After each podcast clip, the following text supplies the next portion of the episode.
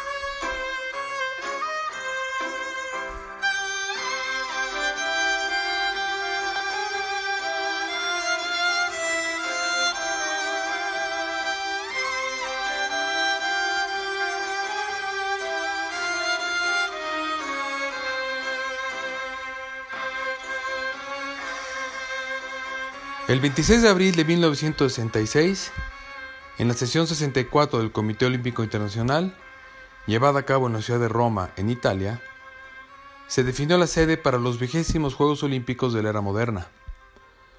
Las ciudades candidatas ofrecían su mejor versión y competían ferozmente por lograr la sede. Madrid, Montreal, Detroit y Múnich llegaron a esta etapa con la esperanza de lograrlo.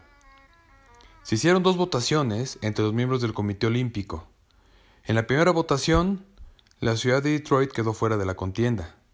En la segunda votación, Múnich, Alemania, obtuvo la sede de los Juegos Olímpicos.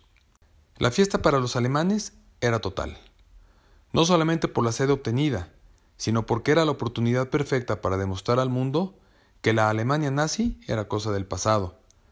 Era la tan anhelada oportunidad para borrar de una vez por todas la Olimpiada de Berlín de 1936, que sirvió de propaganda para Adolf Hitler.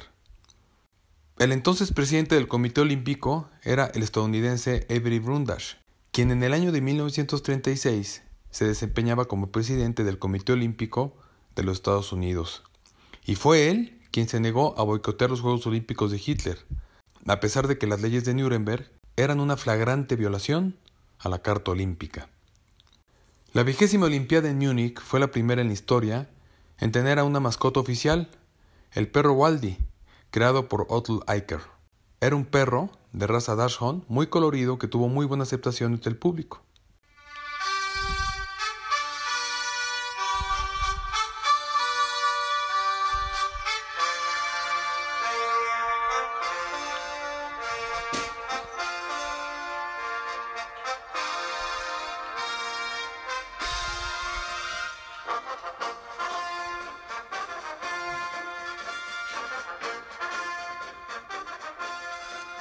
Principio, la delegación israelí no quería participar en los Juegos Olímpicos de 1972. Las heridas provocadas por el holocausto estaban aún abiertas. Los participantes judíos eran familiares de víctimas y sobrevivientes del holocausto, que terminó con la vida de más de 6 millones de judíos entre 1939 y 1945. Finalmente, Israel decidió participar en Múnich 1972 tomándolo como una oportunidad para transmitir un contundente mensaje. El triunfo del pueblo judío sobre el odio, el racismo y la intolerancia. El abanderado de Israel fue Henry Herskowitz, participante de Tiro, quien declaró que para él era un verdadero honor encabezar la primera delegación israelí que marchaba en Alemania después de la Segunda Guerra Mundial. Los Juegos de Múnich fueron organizados de tal manera que nada recordara lo sucedido 27 años atrás. Fiesta, hermandad y sobre todo poca vigilancia. Con esto, las autoridades de Múnich intentaban que los visitantes se llevaran una grata impresión de la ciudad, borrando así los estereotipos que el nazismo había forjado en la percepción mundial del pueblo alemán.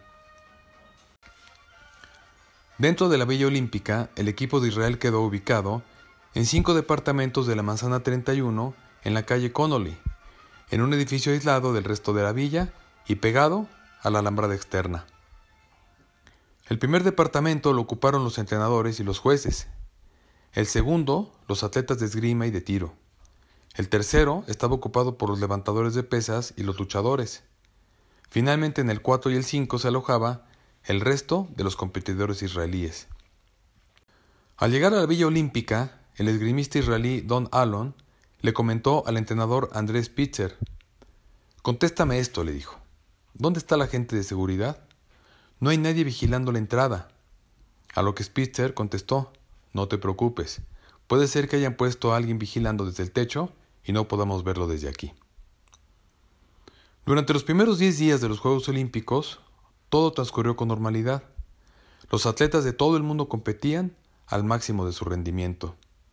Esta fue la Olimpiada en donde Mark Spitz consiguió siete medallas de oro en natación. En la final de baloncesto, la Unión Soviética derrotó a los Estados Unidos 51-50. Asimismo, el gran atleta finlandés Lasse Viren consiguió el oro en las pruebas de 5.000 y 10.000 metros. Toda Múnich estaba inmersa en una fiesta total, en la cual los atletas disfrutaban de una ciudad moderna.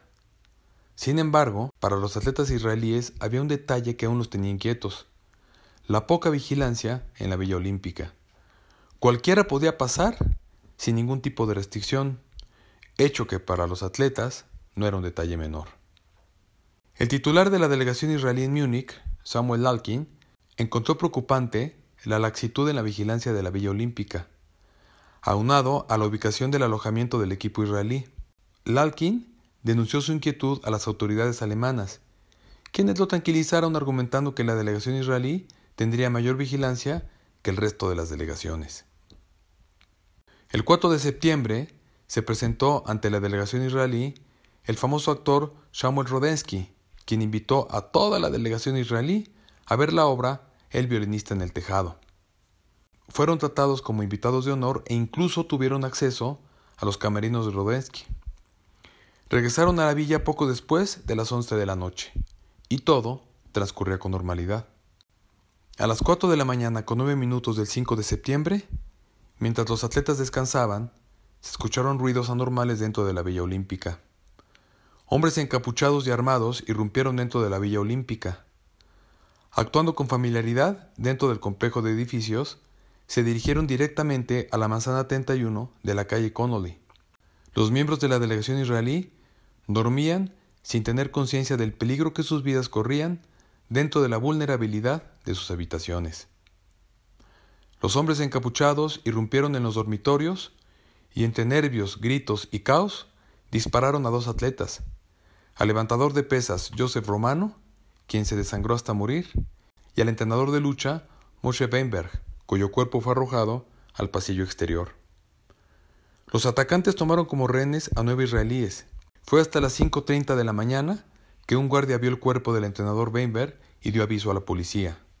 Al llegar a recoger el cuerpo, la policía observó a hombres encapuchados en el interior, y es en ese momento cuando dieron parte al jefe de policía de Múnich, Manfred Scheinberg. Desde ese momento Scheinberg se hizo cargo de toda la situación.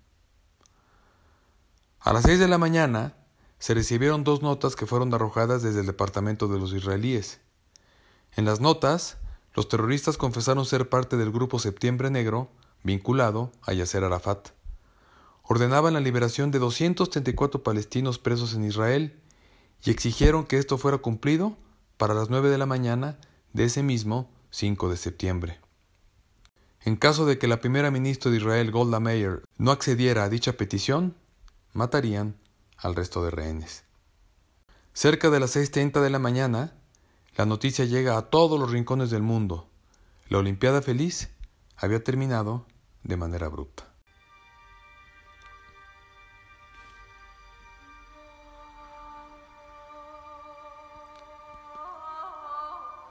Entre los nueve rehenes se encontraba el entrenador de esgrima Andrés Pitzer, cuya esposa Anki se encontraba en ese momento en Países Bajos.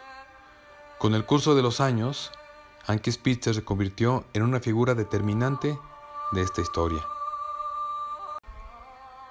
Mientras Schreiber esperaba la respuesta de la primera ministra Golda Meir, quería obtener información clave de este secuestro. Lo más importante era saber cuántos hombres armados estaban dentro del edificio. Esta información era clave para poder desarrollar un plan de rescate de los nueve atletas israelíes. Se acercaban las nueve de la mañana y no había respuesta de Israel. Era necesario negociar más tiempo con los terroristas, por lo que el jefe de policía, acompañado por dos miembros del Comité Olímpico, llegaron hasta las puertas de la Mazana 31. Negociaron con un hombre que se hacía llamar Isa, Llevaba el rostro pintado de negro y vestía un traje blanco de safari. La figura de este hombre se convirtió en una imagen icónica de la Olimpiada de Múnich. Su nombre verdadero era Lutif Afif, nativo de Nazaret. Era él quien comandó el ataque a los atletas israelíes y cuya madre era, irónicamente, judía. Tres de sus hermanos eran también integrantes de Septiembre Negro. Finalmente, el jefe de policía de Múnich logró convencer a Isa de esperar hasta las 12 del mediodía para obtener alguna respuesta de Israel. Sin embargo, Isa advirtió que de no liberar a los presos palestinos, matarían a los rehenes. Increíblemente y ante el repudio y el asombro del mundo, los juegos se siguieron llevando a cabo sin ningún problema. A las 11.15 de la mañana Golda Meir emitió su respuesta. No liberarían a ningún preso palestino. Para este momento, el Comité Olímpico aceptó por fin suspender los Juegos Olímpicos hasta que la situación fuera resuelta. Llegaron las 12 del día y a través de engaños, la policía de Múnich logró que Isa creyera que los israelíes estaban cooperando para la liberación que exigía Septiembre Negro. Al llegar la tarde, Schreiber tuvo la oportunidad de saber cuántos terroristas estaban dentro del edificio. Convenció a Isa de dejar pasar a dos funcionarios para revisar a los rehenes. A estos funcionarios les fue encomendada la tarea de contar a los terroristas para poder así planear un plan de rescate. Al salir, Walter Trocher, uno de los funcionarios, comentó que contó de cuatro a cinco terroristas. Sin embargo, no tenía certeza de cuál era la cantidad real. Aún así, con esta información, la policía comenzó a planear el rescate. Mientras tanto, el mundo observaba. Schreiber ordenó que hombres armados subieran a las azoteas de la Villa Olímpica. Sin embargo, los terroristas parecían darse cuenta de este plan y se preparaban para repeler el ataque. Ante esta situación, el jefe de policía ordenó a sus hombres replegarse y abortar la misión. Para este momento eran miles de espectadores y medios de comunicación filmando todo lo que pasaba en la Villa Olímpica. Después de las 5 de la tarde, Isa exigió que se les brindara un avión para volar con los rehenes a Egipto. Schreiber aceptó las exigencias. A las 10 de la noche, un autobús trasladó a los terroristas y a los rehenes a dos helicópteros que los llevaron al aeropuerto, en donde los esperaba un Boeing 727 para llevarlos al Cairo. El jefe Schreiber les tendió una trampa en ese aeropuerto, en donde cinco francotiradores esperaban a que los helicópteros aterrizaran Tres estaban en la torre de control y dos a 70 metros de la plataforma. Dentro del avión se encontraban oficiales de policía haciéndose pasar por miembros de la tripulación de vuelo. Estos ejecutarían a Isa y a su mano derecha cuando ingresaran a revisar el avión. Al aterrizar los helicópteros, Isa caminó sin problemas al avión junto a su ayudante. Subieron al avión. Después de unos momentos cargados de tensión, Bajaron del avión sin problema alguno. Cuando Isa se dirigía a los helicópteros, un francotirador lo tenía en la mira y disparó. Y falló en su objetivo y no lograron eliminarlos. Esto provocó una balacera en la oscuridad que duraría aproximadamente 30 minutos. Los atletas que seguían dentro de los helicópteros no pudieron escapar, ya que los tenían atados. A las 11 de la noche los disparos cesaron y corrió el rumor de que la operación había sido todo un éxito. La gente festejaba aún sin tener información oficial. Poco después de la medianoche hubo más disparos seguidos por dos grandes explosiones dentro del aeropuerto y después un silencio absoluto. En ese momento la gente se dio cuenta de que la noticia del éxito era falsa y de que algo muy grave había pasado en ese aeropuerto. A las 3 de la mañana con 17 minutos, los medios dieron la terrible noticia. Todos los atletas están muertos. Fue una noche asiaga, una noche triste. ¿Cómo era posible que algo así pasara en plenos Juegos Olímpicos? Nuevamente morían judíos inocentes en Alemania. Para el gobierno alemán y para el comité organizador de los Juegos Olímpicos de Múnich, la peor pesadilla era ahora una realidad.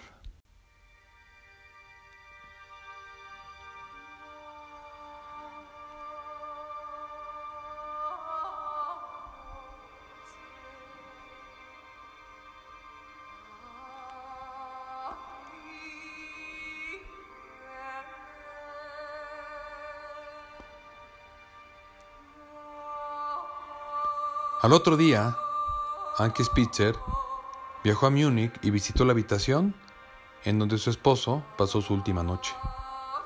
Se juró a sí misma encontrar la verdad.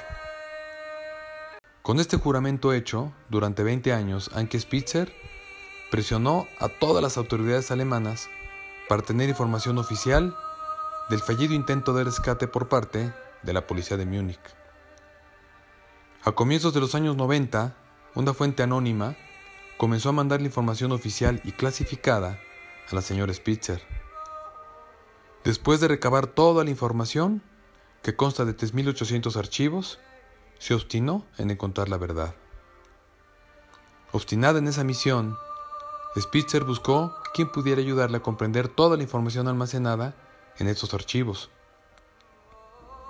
Fue el exmilitar norteamericano Leroy Thompson quien aceptó leer todos los archivos e investigar la verdad del caso de Múnich. En este informe oficial se revelaba que los Juegos Olímpicos de Múnich estaban custodiados solamente por 2.000 hombres de seguridad y que la Villa Olímpica tenía una valla de tan solo 2 metros de altura. Ante estas revelaciones, el presidente del comité organizador, Walter Trocher, reveló que el concepto de seguridad era no mostrar armas, había gente de seguridad, pero vestidos de civiles, para mostrar otra cara de Alemania. Sin embargo, la realidad era que no existió ningún tipo de seguridad en la instalación de la Villa Olímpica de los Juegos Olímpicos. Otro dato sorprendente que encontró Thompson, el cual fue una parte primordial del plan de los terroristas. Isa y su mano derecha fueron empleados de la construcción en la Villa Olímpica por lo que tuvieron todo el tiempo para planear el ataque, además de que conocían perfectamente las instalaciones. Esto fue lo que les permitió acceder sin problemas a las habitaciones de la delegación de Israel. Thompson entonces se dedicó a investigar a quienes integraban el comité de seguridad. Se llevó una gran impresión al enterarse de que eran tres personas, dos políticos de oficina y sin ninguna experiencia en este tipo de operaciones y el tercer integrante del comité el jefe de policía, Schreiber. Thompson descubrió muchas fallas en la estrategia del jefe de policía, entre ellas dos puntos clave. Los terroristas usaban disfraces, una señal clave de que los terroristas intentaban sobrevivir, por lo que estarían más abiertos para una negociación. Si estuvieran dispuestos a morir, no les hubiera importado dar la cara. Número 2. Los terroristas usaban armas AK-47. Thompson sabía bien que los palestinos estaban entrenados para mantener sus armas con los seguros activados. Esta arma tiene un seguro que solo se puede desactivar quitando el dedo del gatillo, Estos dos segundos de ganancia pudieron haber sido claves durante un operativo de rescate. Nada de esto se encontraba en el informe oficial. Los alemanes no se dieron cuenta. Otro punto fallido fue que no se evacuó el área de la Villa Olímpica, por lo que los terroristas pudieron haber terminado con cientos de vidas en caso de que se hubieran decidido disparar. Además, al tener ahí a los medios de comunicación filmando, los terroristas vieron por televisión a los oficiales armados subir por la azotea de la manzana 31 y por esta razón el primer plan de asalto fracasó. Después vinieron las fallas en el aeropuerto. Thompson analizó fotos y documentos y se dio cuenta de que el plan estaba basado en que eran cinco terroristas que serían eliminados por los francotiradores. Para que esto tuviera éxito, los helicópteros tenían que aterrizar dejando las puertas hacia los francotiradores, hecho que no sucedió. Aterrizaron de frente a los francotiradores, dejándolos sin visibilidad para poder disparar. Dentro del Boeing 727, los oficiales decidieron bajarse del avión debido al temor de que los terroristas tuvieran granadas de mano.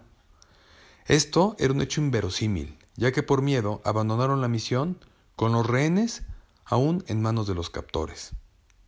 Otra falla fue la falta de equipamiento de los francotiradores. No tenían lentes de visión nocturna, ni chalecos antibalas, ni cascos, ni estaban comunicados entre sí. Aunado a esto, los rifles utilizados no eran los correctos para este tipo de operación. Fueron G3 armas que para Thompson no eran las correctas, ya que su rudimentaria mira no los hace un arma de precisión. En aquellos tiempos, la policía de Múnich tenía un arma más sofisticada, el Steyr SSG-69, cuya mira telescópica la hace un arma sumamente precisa. Además, los francotiradores eran policías comunes, ya que la ley alemana prohibía a los militares involucrarse en eventos civiles. En suma, fue una acumulación de errores que llevó a la muerte a los atletas israelíes. Al final, estos fueron los deportistas que perdieron la vida. Moshe Weinberg, entrenador de lucha libre. Joseph Romano, levantador de pesas. Seb Friedman, levantador de pesas. David Berger, levantador de pesas. Jacob Springer, juez de pesas. Eliezer Halfin, luchador. Joseph Gutterfront, árbitro de lucha libre. Kehat Shore, entrenador de tiro. Mark Slavin, luchador. Andrés Pitzer, entrenador de esgrima.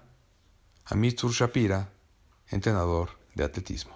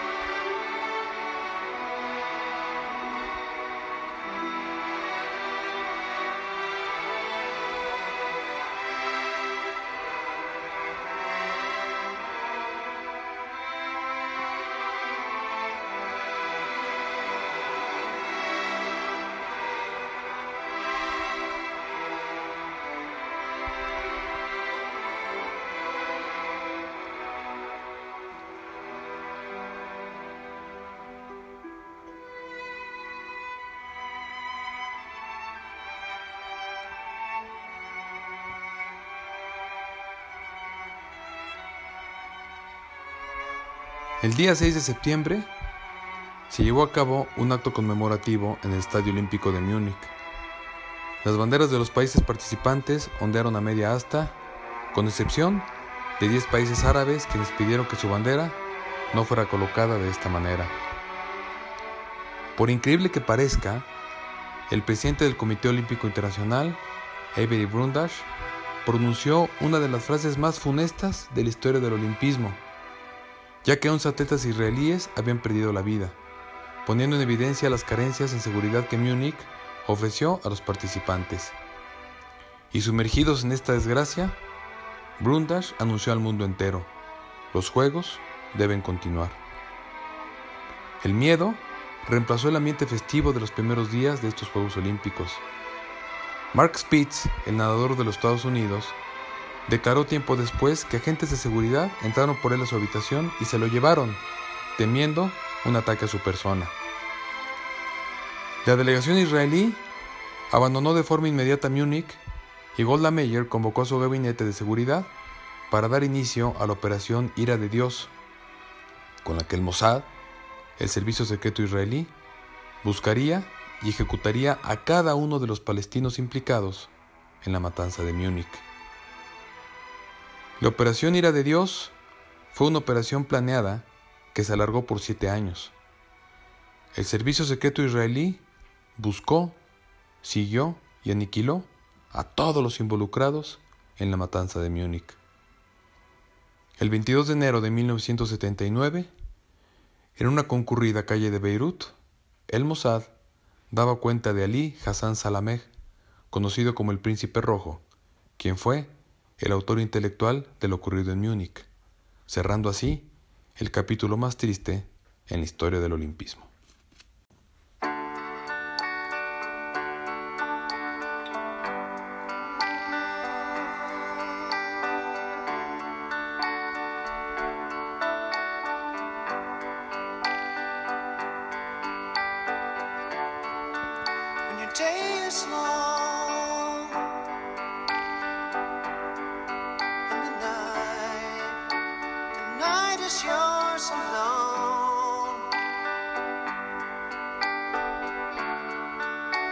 you.